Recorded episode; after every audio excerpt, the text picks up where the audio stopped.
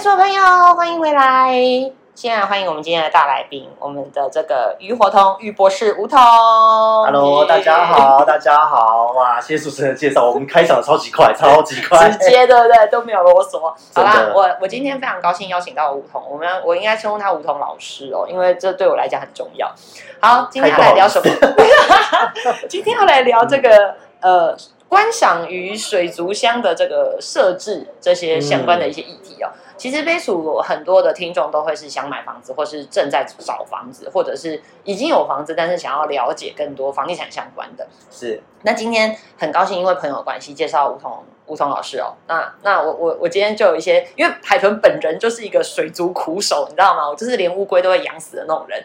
所以当我一知道你的你的 podcast 有这个破十万的下载率，而且是这个养鱼界的这个这个意见领袖之后，我真的非常开开心，赶快邀请来那个被海豚问一下。也不要这样说，因为因为其实呃，我本来想说我的频道，因为都 for 我自己养鱼的客户群，嗯那这一些养鱼的人其实都会互相传递我的东西，是那所以说能够跨领域出来，我也觉得蛮开心的，感谢被看到，感谢朋友的介绍。对，让让更多想要进入这个领域的人呃成为一盏明灯。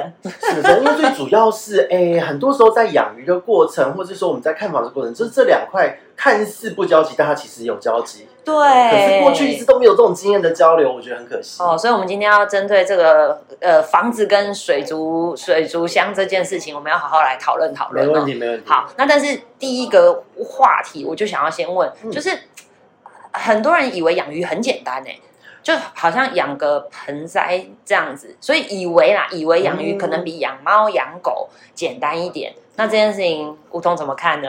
其实我觉得，如果说把它看待成盆栽，我还开心一点，啊，真的吗？因为因为很多人养鱼，他会把它当成是没有生命的东西，哦，他根本就把它当成饰品放在那边。哦家具之一这样子。对对对，他就觉得哦，因为哦那边有个空位，我就放鱼。然后是有人说那边要有财位嘛，我放个鱼缸在那边。是，然后呢，他根本不会顾，也不查功课，就是查一下网络资料，也没有去问懂的人，嗯然后就丢着。嗯啊，我就有看过，因为他们说，呃，比方说你今天有财位，财位要亮嘛，是然后鱼缸灯就开了二十四个小时，哦可是鱼是要睡觉的，哦。它也是有作息的。对，哎哎，你这样说，我想到，因为我们家楼下就开了一间嗯那个香港的朋友就移民来台湾嘛，他们就开了一间这个点心店。啊那香港人可能就是比较相信风水这件事，哎，他嗯真的在他们店里弄搞了个鱼缸，但是嗯，奇妙的是，两个礼拜过去了，我就发现整缸变成绿乎乎的。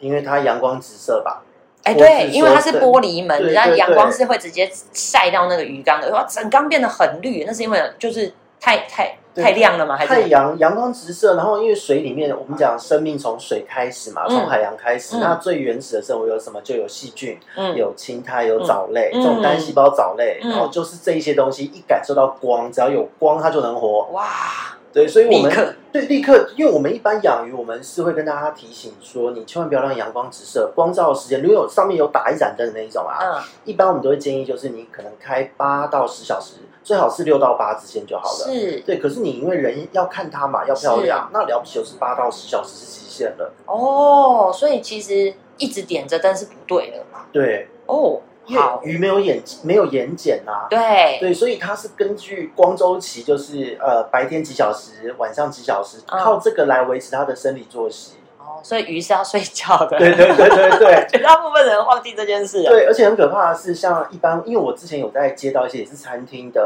这种客人，是他也是来问说，巡线找到我、嗯说，哎，我的鱼缸怎么样怎么样？我一看，哇，他们都是为了要展示，那当然也有一点，因为放那个基本上不会有风水问题是哦，它只是单纯就是拿来当一个隔间墙，或是拿来说让外面的人可以为此停留，啊然后对不起就是西晒，阳光最强的瞬哦间。天哪！对，然后呢，藻类一多，吃藻类为生的小小微生物也会很多。是啊，这些东西就会让鱼受到刺激，容易生病、水质恶化，一连串的问题就来了。哇，所以你刚刚说，如果把它当盆栽顾，你还觉得好一点，不要把它当家具这样子。对，它有些有些人把这个当成是那个所谓的呃类似中岛的装饰啊，或者是屏风啊、鱼缸屏风啊，那个光一直照、一直照、一直照，维护都会很困难。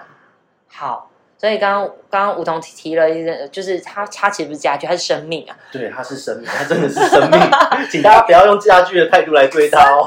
哎，可是我很好奇哦，就是因为我个人就是我在我我只有很小的时候养过鱼，那我我就很好奇，其实像隔这个鱼缸又是水中生物，其实他们的要怎么样去感知它的生理需求啊？就比如说像狗狗或猫猫，我们可以知道它开心不开心，肚子饿不饿，或是它有没有生病。那那水中生物呢？我们怎么样去观察它的需求？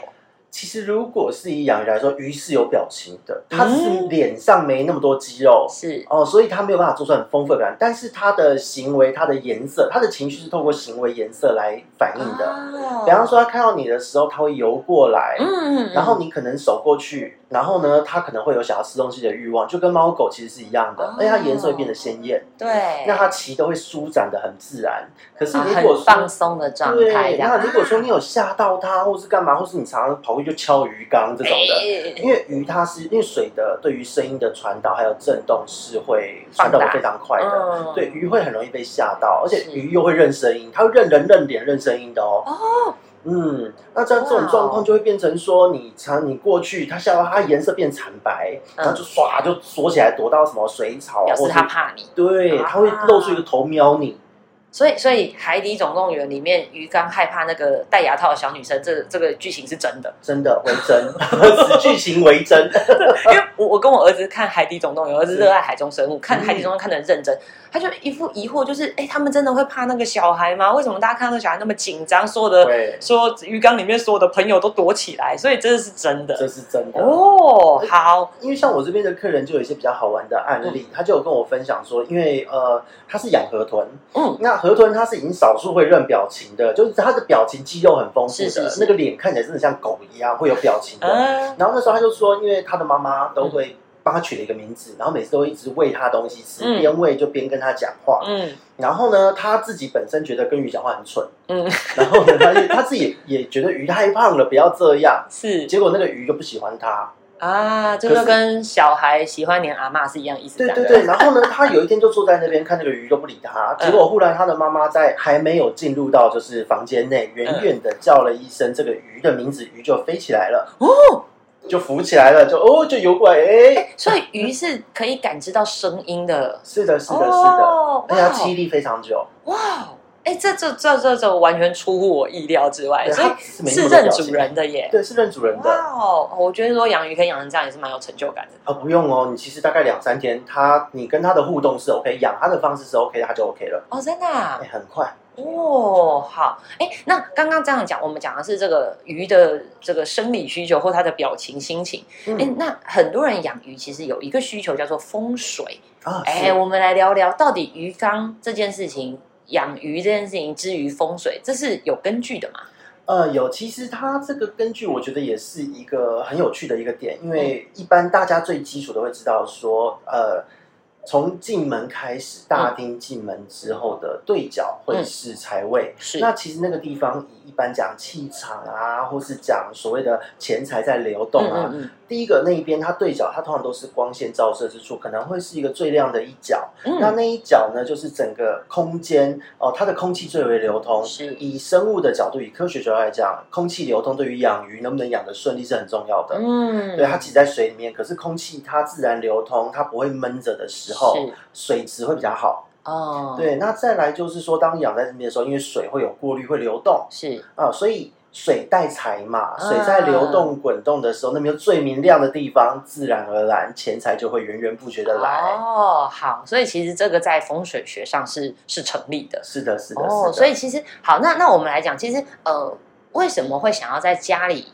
哎，设置一个水族箱，设置一个鱼缸，这件事情其实不外乎风水。那另外，我我相信现在的人还有一种需求叫舒压，对啊，看着鱼儿水啊这样子的，是一种舒压，一种清凉的感觉。是的，所以这件事情其实我我相信，对于现代人会越来越有这样的需求。那我们刚刚聊的这个软性的部分，我们就要来聊聊硬体设备。哎，如果我真心想要。就是也在家里布置一个这样生机盎然的水族箱，一个鱼缸的话，我们究竟要注意哪些细节？我们一个一个来谈好了。刚刚第一个讲的是位置嘛，然后很多人会放在财位上。那哎，那如果我家就是比如说我就是自己一个十多平的小套房，嗯哎，那可能我真的找了一个合适的地方，那通常什么样的位置会是呃梧桐你最建议的鱼缸可以设置的位置？呃，第一个是如果说现在一般是小套房，大家可能不太会养比较大的鱼缸，对，都会是小鱼缸或是好几个小鱼缸。哎如果养养中毒的话，就是养到就是整个人超爱的话 啊，啊，我都会建议说，第一个你要靠墙角，然后不要阳光直射。哦，不要阳光直射嗯，，它要哦通风，但是阳光不能直射，就像刚刚我们前面聊到的，哦阳光直射青苔又爆哎掉了没。错，就又一缸绿绿的这样子。对对对而且这个还好，就是春天、春秋天会很明显，夏天更可怕，因为台湾夏天其实实很热，对。哦那通风可以让它温度维持在一个稳定的区间，对它是好的。那冬天的时候，就是你稍微把窗户关起来，它也可以维持一个稳定的状态，嗯简单加温就好。是对，因为以鱼类来说，它最好的温度会是在二十二到二十六度之间。哦这么温暖哦，二十二到二十六，我还以为会更低耶。其实可以再更低一点，但是这个温度是基本上你在市面上能买到的所有鱼大概都在这个温度。OK，对，所以如果说在冬天哦，或是夏天，除你只要稍微能挡一下都还好，其他嗯时间你让你的室内维持在差不多就是呃可能二十四、二十八度之间的温度，人舒服，鱼也舒服，这是最好的。哦哦，所以这个养鱼基本要件就是人舒服的温度，鱼基本上也是舒服的。对，因为鱼缸在室内通常水的温度会比呃室内人的体感温度哦、嗯。会在低个一到两度。是对，所以就用这个这一个简单的概念去挑鱼缸就可以了。哦，那养鱼的环境是这样，再来就是看你想要养什么样的鱼，小鱼、大鱼，有一些鱼适合养一群，有一些鱼适合养单只。嗯对，但不论如何，其实，在室内空间有一个鱼缸，它重点是那个光，嗯光和水的这一个呃互相交错，这个光影投射在墙壁上，真的很舒压。哦，对，看这个水光粼粼这样，对对对对哦，这种感觉其实真的很好。对，而且它的最主要，它很简单，是因为如果你是小缸子，现在的光又是 LED 嘛，省电，然后再来光线又漂亮，嗯那、你只要下面的这个它放鱼缸的地方是平的、稳定的就好了。哎，平的稳定的这这个也是一个学问呢，因为嗯，呃，我我其实有有听梧桐儿的 podcast 哦，啊有一集在讲地震，是。我就很好奇，地震这件事情对鱼来说，他们的感受度也蛮高的，因为水的这个晃动嘛。对。那这台台湾又很会地震，好，嗯。我们来聊聊，如果地震这件事情，至于鱼缸，我们该怎么处理，或者是说我们有什么方法可以在我们布置这这个鱼缸的时候，我们就先注意到的。OK，这边最重要的就是除了你的是鱼缸的下面的架子要够稳之外嗯呢，你不要去放那个一般的三甲板哦，那个压缩的那种木屑板，那不行，那绝对不行。哦，那个不够沉重，不够重，对，而且它毕竟鱼缸周围有水汽，你在维护的时候难免水也会滴到，那那个碰到水会碰跑碰跑。啊、对对就不平了。对，那哦再来就是你如果是用角钢架或是一些比较轻钢架之类比较稳定的，或是实木的那种桌子都 OK。嗯，那你在放的时候最重要的是鱼缸这个玻璃缸嗯和你的这个放鱼缸的架子间要放一层软垫。哦，防滑垫这样，哦，对缓冲，哦，他们也要做避震就对了。对对对，那个避震会差很多，因为如果你的哦鱼缸很大的话，那个水在晃动的时候，哦，那个力量是很惊人的。对，因为我们其实就常常看到那个地震的闭路，那个什么摄影机拍出来的，就是鱼缸这样摇啊，里面的水啊摆荡出来这样，对，对所以其对实有这个避震就差很多。会差很多。哦，好，哎，那我们刚刚聊到的鱼，那鱼缸的结构呢？就是你刚刚是说我们要放在底层是够稳固的，那鱼缸其实有没有特别挑选的注意的重点？其实，如果以室内装潢来讲，我绝对建议大家挑超白钢或是更好的，因为它玻璃有好几种。是。哦、那个超白钢看起来那个透明的时候，哇，真的是美到爆炸。超白钢哦嗯，如果你是用一般玻璃或者普通小玻璃，第一个反光反到你想哭，对，再来就是它看起来真的就是没那么透啊啊，所以里面的生物，当你光打下去，好像就觉得明明很美，雾但好像雾的蒙上一层雾，对，啊，那很生气耶！我以为玻璃没洗干净的。对对对，那会让人很生气。对啊，养鱼就是想要看它漂漂亮亮的，结果它看不到。对，所以哦像我自己是因为我自己养的地方是我在繁殖，所以我只要有缸就好了。嗯呃，所以我不会要求一定要极致的漂亮美观。是，可是如果是购物的朋友们，也再来就是你要放在风水位，哎，它要明亮。是，对，那你弄一个雾雾的缸子好像不太好。真的 生气。所以必须亮晶晶的是的，啊是的。然后再来就是呃，你的上方嗯哦、有一些鱼可能多少会跳对，哦，多少会跳，所以可能你会有加盖的需求。是，对，所以你要考虑到这一个盖子的空间，还有鱼缸上方灯具的这个距离。哦，所以这个都要考虑进去。对对对哎，，那像这样子，我我我们就比如说像海豚这个新手好了，哎，家里小孩可能吵着说妈妈妈妈，我也想要养鱼，嗯，哎，那有没有给家长一个出街的入门款？还是我应该总总不能直接牵着小孩去水族馆？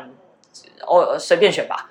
呃，其实呢，这个问题很多朋友都有来问，而且今年很好玩，是因为今年是兔年。是那有兔这个名字的宠物哦，一定会大红大紫。是，像今年那个兔子就已经红了嘛，对然后长得像兔子的生物也都红哎了。对，那水族馆呢，因为有一条鱼，它的名字也有“兔”这个字，叫彩兔，它其实就是台湾的盖斑斗鱼。是，它其实，在台湾很便宜，很好养，又吻合它的气候。嗯。最重要的就是它是斗鱼类的，斗鱼类可以直接呼吸空气，啊，所以你不用装那个打气的。对，的它也喜欢安静的水，啊，所以不用过度的去循环和滚动。嗯。对，所以你今天不论用一个比较小的，可能八寸缸哦，八寸，再就是一尺缸嘛，哦，它那个小小的缸子，甚至说你用一个才八公升、四公升的呃海苔桶啊，这些塑胶桶，嗯嗯嗯，它都可以简简单单的养。哦，对，而且它很漂亮，它非常漂亮。是是是，哇！所以这可以成为这个家长参考的 入门款，对，它寿命长，哦，大概大概呃，平均五到七年。哦这么长时间，对对对，哦，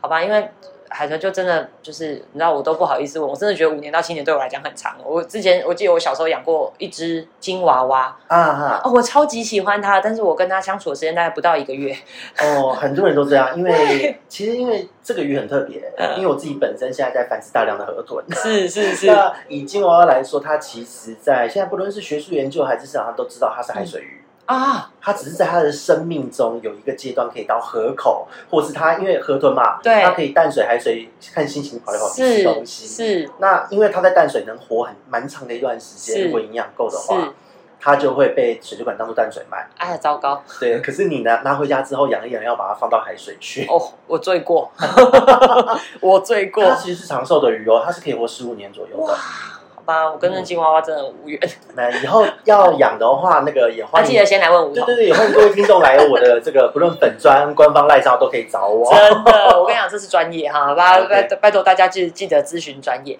好，我们刚刚聊了这个位置，聊了避震。那嗯呃，如果说我今天想要养这个比较大缸一点，呃，可能你刚刚说，我们刚刚说几尺，呃，可能要五六十五六十这么大哦，就真的是把它当做一个隔间墙这样的概念了。嗯，哎，那像这样子，其实相对的水其实很重对哦。那像这，样子的重量，如果说就于住宅而言，你会建议它设置的位置有没有特别需要注意的地方？第一个最好是能够压梁就压梁，它下方一定要有梁柱。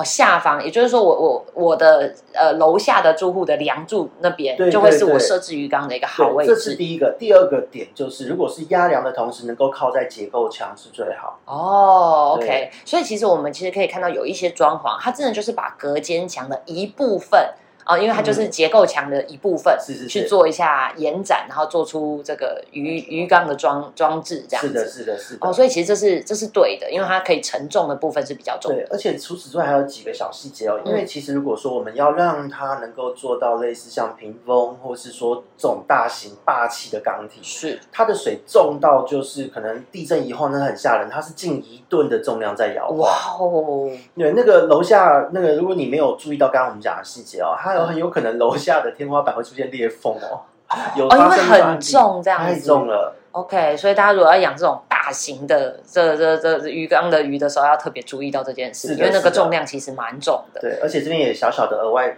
送一个小配博给大是家，就是呢，你当你放鱼的时候，如果你在装潢的，你有做装潢的话啦，嗯。那一个区域做地板强化之外，你的鱼缸架在架上去的时候，它下面着地的四个角，嗯。你可以用木板或是什么样的板材把它的重量均匀分散开，哦，用这个方式，它的单位的这个重量的这压力不会压那么大。对。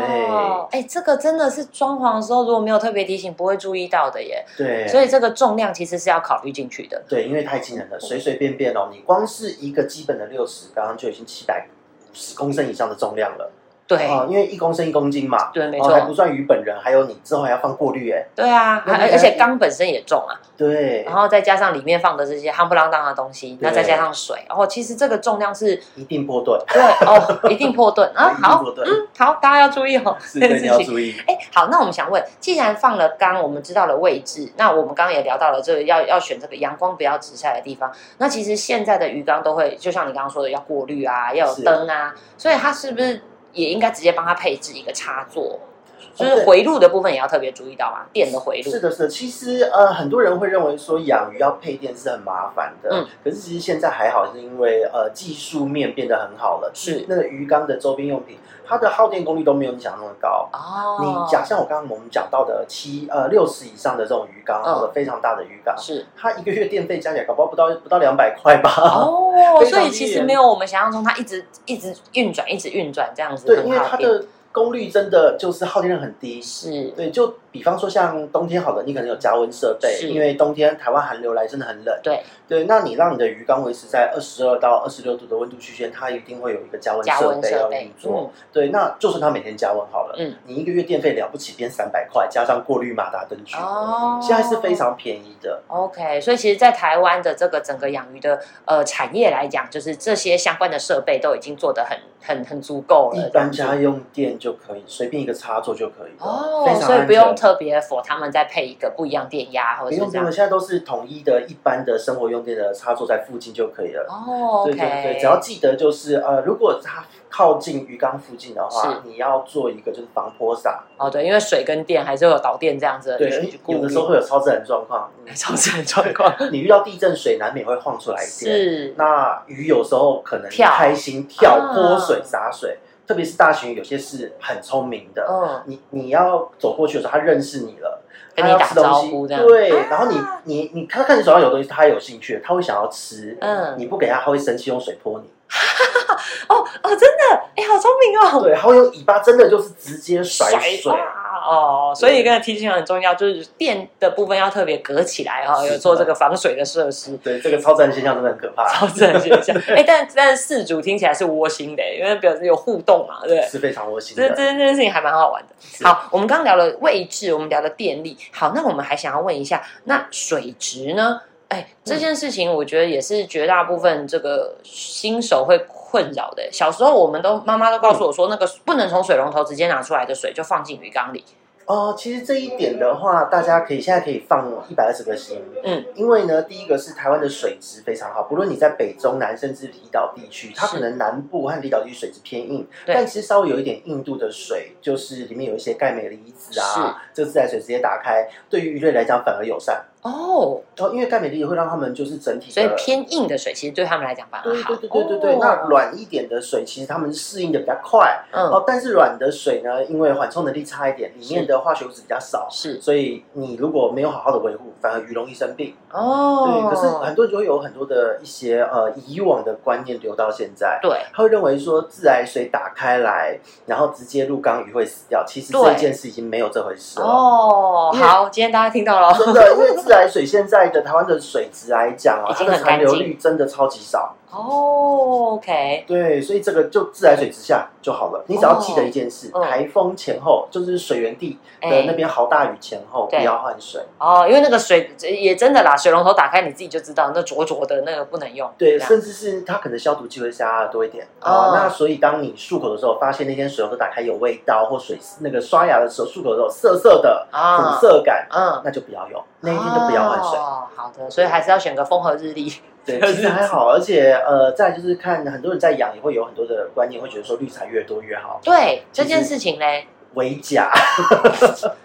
就想说哦，那好卡情体耶，我我狂塞这个绿材。对，然后有人，我这边有客人的，他是在车库里面养鱼，嗯，然后他光是绿材就超过四百公斤，这这这是怎么回事？因为他就认为说绿材要越多越好，所以就买了一大堆都是石头类的。哇，对，可是其实这个部分就是给给各位听众一个观念啦。我们在养鱼，它其实鱼在鱼缸它这个系统里面，嗯它就好像是一个宇宙，是一个小小的生态系。嗯，我们是要让它平衡就好，而不是嗯什么东西超级多。嗯，对，所以绿材多不是好的。嗯你可能绿材多，但你喂的少啊，那水 OK，可是你稍微喂多一点怎么办？哇，对对？就堵住了。对，就堵住了哎、。说到喂鱼这件事情，有人在问我一件事，说海豚海豚，帮我问这个梧桐一件事：鱼到底要吃多少东西？我怎么知道它吃饱了？哦，我怎么知道它吃不够？这个问题，鱼是变温动物，嗯然后它会跟着温度的关系，它会有不同的新陈代谢效率。嗯，所以它代谢的越快，温度越高，它就吃的越多。嗯可是吃的多，因为它本身代谢的就是肝脏啊什么这个消化吸收的速度是差不多再怎么快就那样了。嗯所以如果你真的高温又天天喂，会过胖，会早夭，会肥死，跟人一样会有慢性病哦。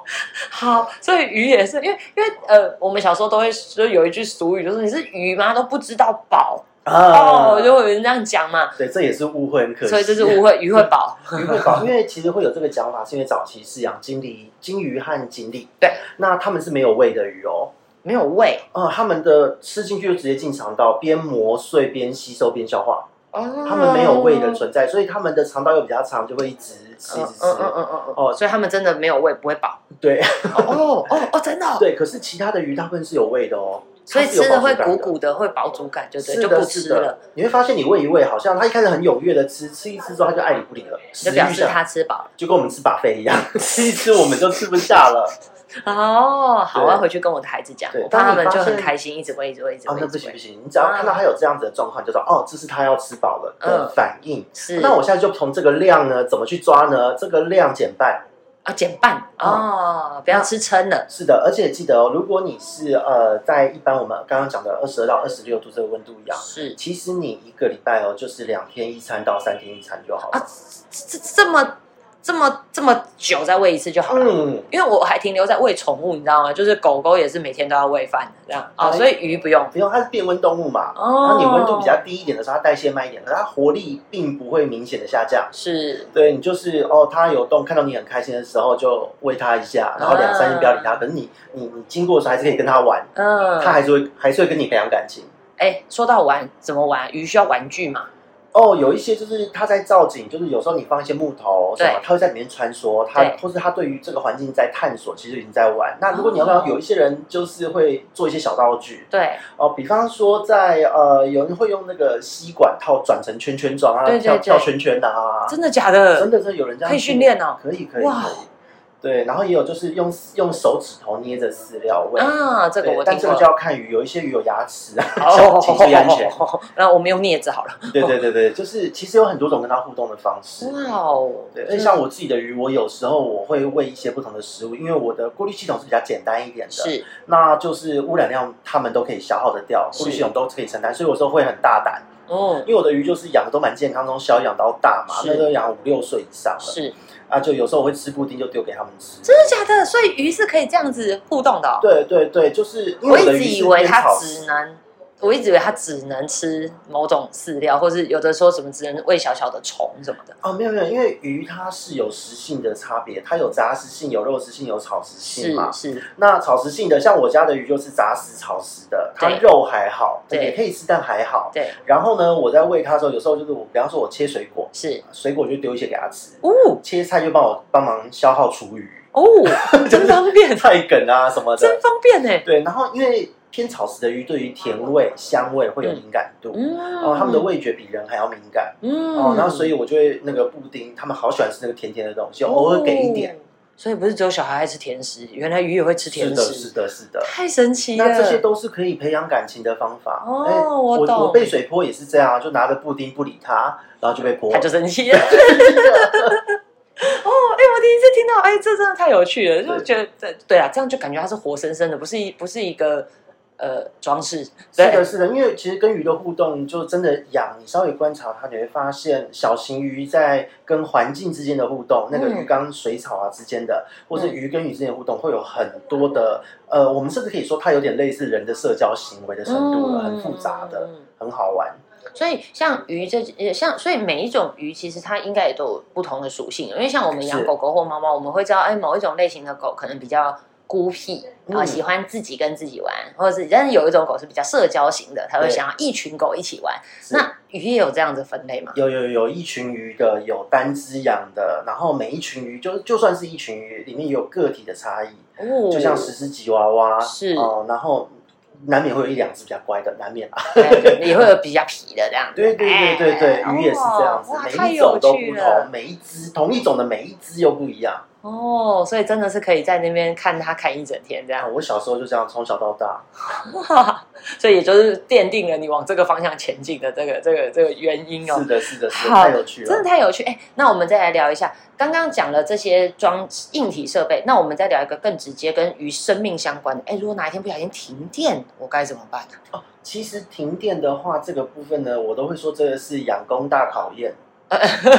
因为如果你像我们刚刚讲，就是呃，你堆了一大堆的过滤器，对，过滤器其实水流过，因为水里面会有氧气嘛。对那水里面有氧气，你过滤器上面的小生物就是可以有可以有空气可以用。是可是当水流停滞，因为停电了，是，那这时候上面的小石头们啊，小时候上面这些小生物们没有氧气就慢慢死掉。是那，你电来的时候，直接这些尸体们进缸哦，啊，水会臭的，那很可怕，鱼会中毒。所以停电有什么 SOP 我们要特别注意？啊，基本上我自己都会建议说，可以的话准备一个干电池的打气机备用啊备用的对至少它有氧气，是啊缸体也可以循环。那过滤器里面的水，哦，那你停电的时候，要么就抽干它，不然就是你就等等电来的时候，那个水一冲啊，立刻就把水就顺便换一换。哦，嗯不要让那个控制时间的这个水流，呃，水又再跑回这鱼缸里面去。是的，是的，是的。哇哦，哎，这这件事情倒是提醒了我们哦，所以家里有备用电，还要帮鱼也想好备用电，对，如果有的有一些朋友们真的养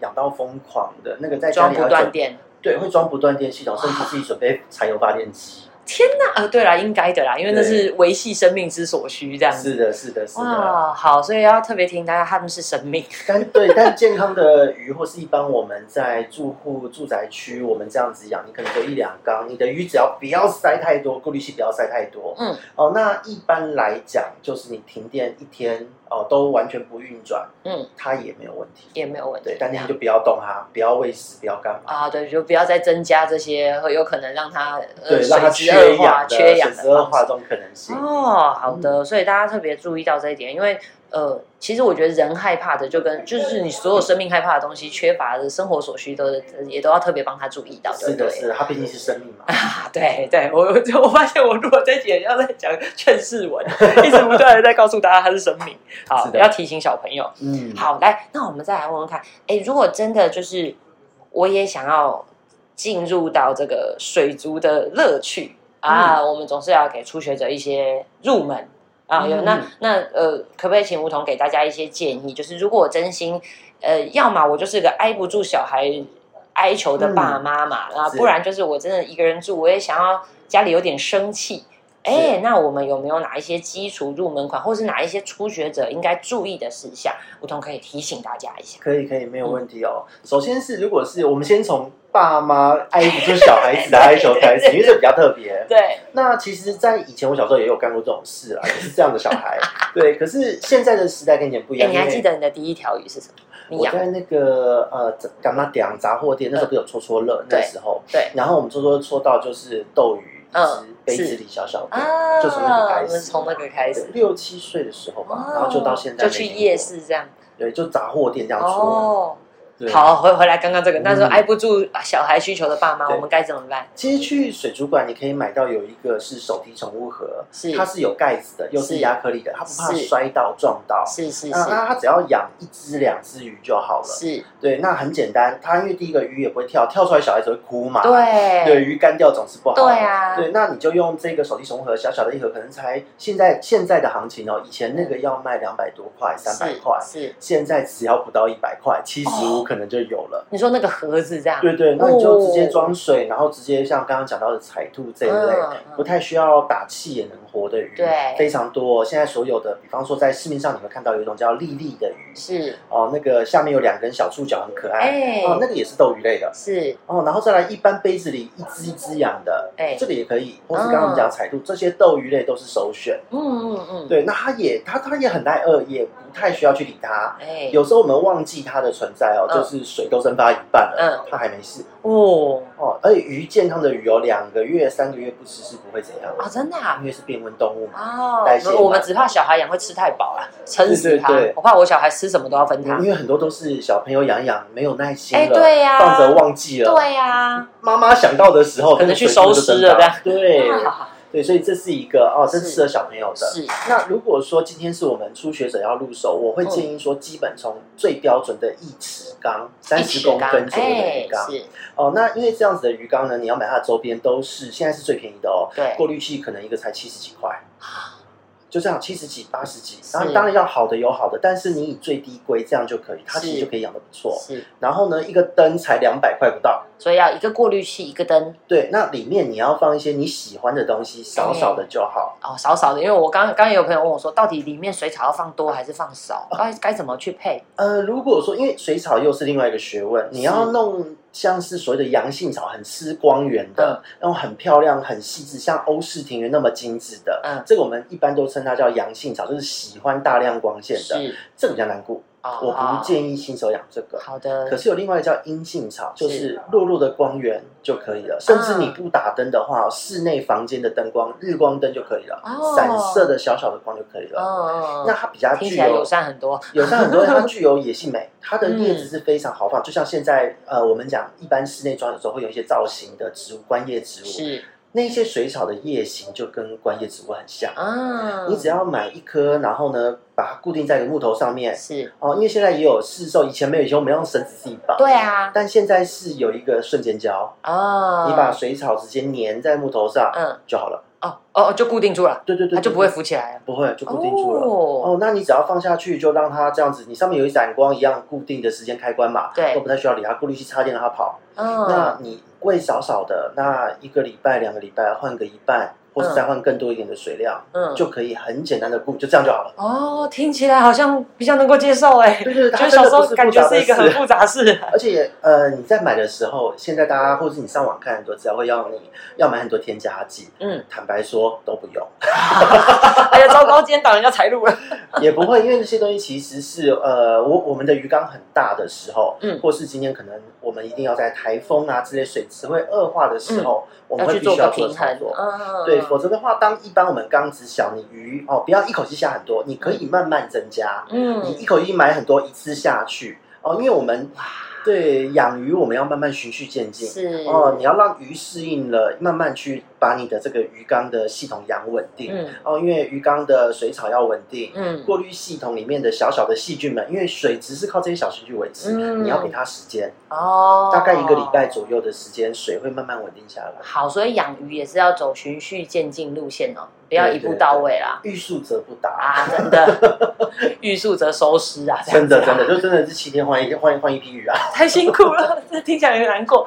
好，对哎、我们刚刚讲的都是鱼哦，那我知道近年又开始流行一个一种养一种宠物叫做乌龟，嗯，哎、乌龟也是个学问呢。我我还记得我陪我儿子看这个。专门介绍泽龟、陆龟跟嗯海龟，我才知道原来养乌龟不是丢水里啊，哦，乌对。龟要晒太阳的啊、要要要，因为乌龟它其实第一个呃，它是爬虫类嘛，是。也是边温动物。是。那它又是很吃所谓的太阳的，从上面照下来那种辐射热，是，它是从上方往下这样照下来，全面性的加温，然后一来是可以合成维生素嘛，是。利用钙质嘛，是。骨骼强再可以促进消化。嗯。然后乌嗯，龟很需要这个，所以阳光对乌龟来说是重要的。对对对。哦，哎，那那养乌龟呢，有有特别的呃要求限制或什么吗？呃，如果养乌龟，因为乌龟的互动性又更强，然后它的饲养难度是比鱼低很多。哦，真的、啊？对，因为其实很多人养乌龟都是自己搞死自己了。怎么说？乌龟它的呃污染量很大，因为它排泄量很大，嗯然后水容易脏，嗯所以它水一脏就会长细菌，长有的没有的嘛。嗯那如果说你今天养它的过程，你又弄石头，又放什么一大堆的，嗯，它反而会受不了，哦然后皮肤会因为这些东西卡细菌卡垢，啊，然后就会臭掉，会皮肤会开始有点那种烂烂的感觉，会细菌感染干嘛的这时候就很难搞了。哦，对，那养乌龟就是很简单，你拿一个塑胶的整理盒，是然后呢，你就放在这边，里面水稍微盖过它的龟壳就好了。是哦，泽龟的话，是哦，然后呢，它只要头抬起来就能呼吸，这样子就能养了。哦哦，那你就每天就把那个整理盒拿去水全换掉，嗯然后可以用那个软毛刷帮它的龟壳刷，它很开心。哦，它会舒服就对了。对对对，刷一刷，哦然后再装全新的自来水，因为乌龟又比鱼更不怕水质刺激。啊，因为所以听起来养乌龟好像又有一个不一样的状态，就对了。对对，它就是越简单越好。哦，因为我我看有一些我养乌龟的朋友，他就直接拿那个小朋友的澡盆，嗯，来养它。反而养的很好。反而对对对对，他没有特别给他一个，他就是就那种他们家小孩长大了，澡盆已经装不下了，他就拿来装乌龟，刚刚好这样子。对对对，然后当天气好的时候，就记得把它拿去晒一晒太阳对，阳。他就捧去那个阳台，有时候说乌龟去晒太阳，对，我你会看乌。龟就是趴在，然后四只脚都抬起来。对，他就乌龟就整个就立在那个边边啊，因为刚好那浴缸又斜斜的嘛，对对对他就瘫在那，是在那边是晒太阳。哦，所以那样对乌龟来讲是舒服的。是的，而且哦。现在在市面上呢，因为呃以前早期像我们小的时候看到很多是巴西龟，但现在巴西龟因为法规的关系禁止进口了，是。啊外来种嘛。是，可是取而代之的是，现在以前很多要上万元的龟种，嗯，哦，现在变成几千块、嗯。两三千块，甚至不用到千，可能三九九、四九九都买得到，哦。因，为大量的繁殖。它啊，那些龟以前就我们养巴西龟最好玩的就是你买回来很可爱，对然后一年后它长了三十公分大，对，吓死，怎么瞬间变那么大只？对，但现在所谓的这一些别的乌龟啊，嗯它们这些繁殖出来，它第一个它阳光的需求没那么大，嗯然后它的最大体型可能龟壳的大小嗯可能才十来公分左右。哦，就最大就这样。对，对，你知道养乌龟最怕就是它活得比我久，跟它长得很大。寿命一定很久。这种水龟啊，泽龟型的哈、一般它的寿命都会是三十五年左右。三十五年，对，好，所以妈妈们要记得，小孩养乌龟的时候，你要提醒他，可能你结婚生子，这只乌龟还在呢。有啊，近年有很多就是呃结婚，然后带着自己的小时候养的宠物龟一起。真的，我我因为拍照的我前阵子看到陆龟，陆龟是不是也是年龄就是寿命非常长的，哦，中大型的陆龟那个真的是可以养三代哦。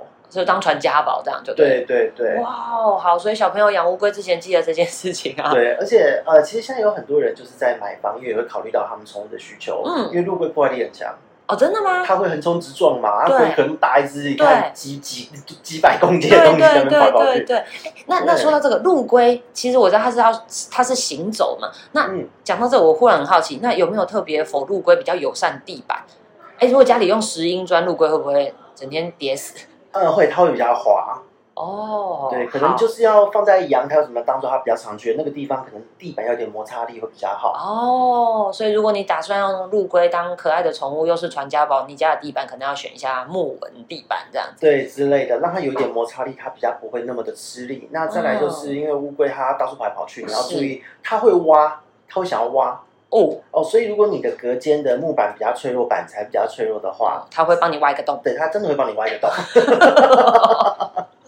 好，那就你的床如果是木架子，它可能也会帮你挖一个洞。对对对对对。哎，那我我有一群养乌龟的朋友，他们很常就是问我说，就是他的乌龟常常找不到，啊，这这这这是真的吗？离家出走？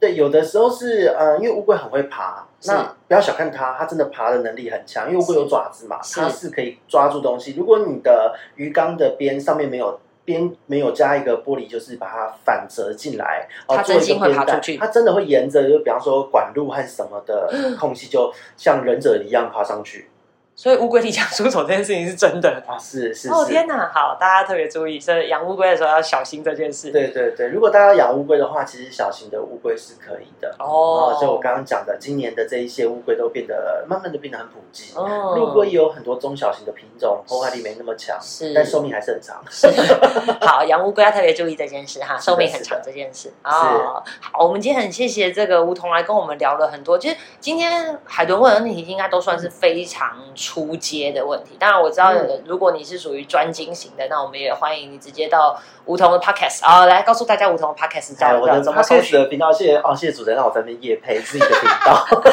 对，我的 podcast 叫做鱼活通乱乱说。嗯，对，那过去呢，就是以前是一开始我在推广的时候，是有做一些直播的侧录啊，嗯结果后来发现，哎，大家还蛮习惯用听的，对，然后就开始录一些呃斗知识或是养鱼的小小专题，哎每个礼拜二五都会更新。是而且像现在频道到现在过十万多下载，今年也进入了第二年。嗯，所以今年就是会有各式各样从鱼开始更不一样的话往外延伸的话题了，对，像是这今天我们的这个装潢话题，对，房子跟鱼之间的关系，真的对的，未来，因为其实哦，这边也要跟大家讲，这是小小打个广告。